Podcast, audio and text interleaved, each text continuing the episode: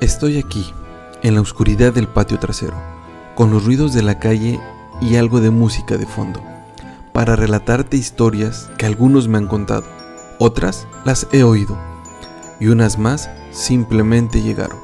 No creas que son reales, o posiblemente para alguien sí lo son.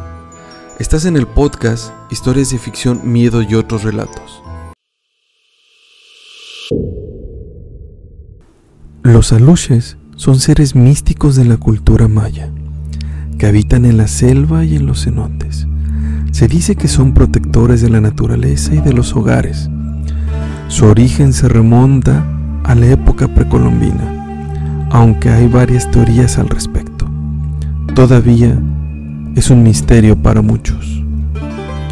Algunos creen que los aluches eran seres reales que habitaban en las cuevas y cenotes eran venerados por los antiguos mayas como espíritus de la naturaleza. Otros creen que los aluches son la personificación de los antiguos dioses mayas, como Chak, el dios de la lluvia y los cultivos.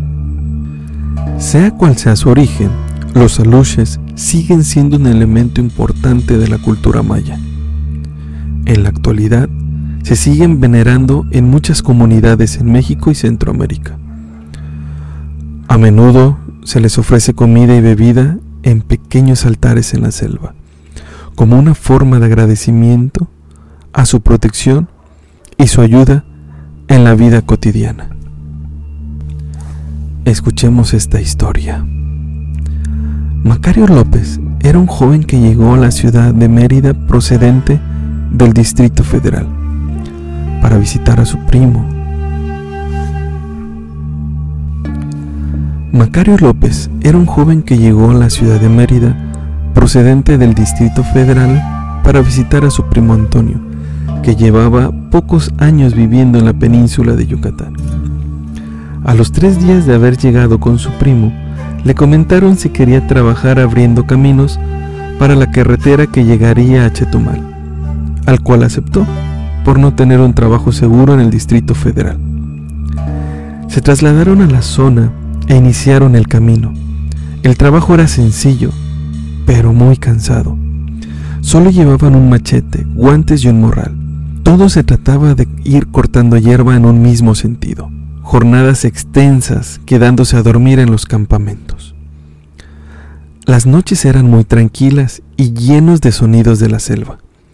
Macaro y su primo eran los únicos que no eran de la región. Todos los demás eran de familias que surgieron de la tradición maya. Ellos se sabían historias. Macario las escuchaba como si fueran cuentos previos a dormir, pero su primo ponía atención.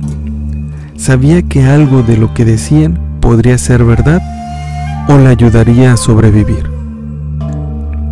Una de las historias fue de los Alush, Macario escuchó atento, pero no le dio importancia. Solo les dijo, son cuentos, esos son.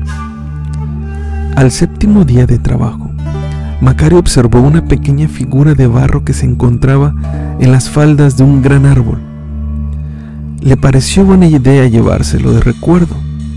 Lo guardó en su morral. No parecía tener dueño y no le dijo a nadie. Por la noche hicieron lo mismo, contar historias y dormir. Pero en esta ocasión, Macario sintió algo raro en su cuerpo, en su cabeza, unas risas que provenían de algún lado, pero no sabía de dónde. No logró conciliar el sueño en toda la noche, sudando y en estado de alerta. A la mañana siguiente, todos lo observaron y le preguntaron si se sentía bien su estado era como sin sentido alguno. No ponía atención a lo que le decían. El sudor no paraba. Comieron y continuaron con el camino. Hasta que gritó, ¡Ayuda! ¡Ayuda! No sé qué tengo, pero mi cuerpo no me responde y no paro de sudar. Desconcertados lo llevaron al área de enfermería, pero no dieron con un diagnóstico. El tiempo parecía no estar de su lado. Su respiración disminuía. Su primo levantó las pertenencias de Macario, quedando su mirada fijamente en una pequeña figura de barro. ¿De dónde lo sacaste, Macario? preguntó el primo. Macario no respondió. A lo lejos una voz gritó, ¡Es una luz!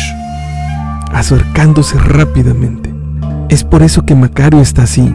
No encontrarán cura en sus remedios de ciudad. La única manera es que Macario lleve la luz a su hogar y le pida perdón. Los médicos algo incrédulos, pero al no poder hacer nada ni diagnosticar, dejaron que se lo llevara. Todos iban en procesión, pidiendo permiso y perdón al Señor del bosque. Macario dejó la luz a las faldas del árbol, pidió perdón. La fiebre estaba bajando.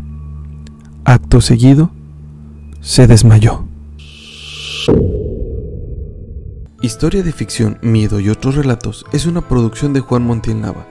Semanalmente se estarán presentando nuevos relatos. No se te olvide compartir y así mantener el ritmo de las publicaciones. Recuerda activar las notificaciones para no perderte los futuros episodios. Hasta el próximo.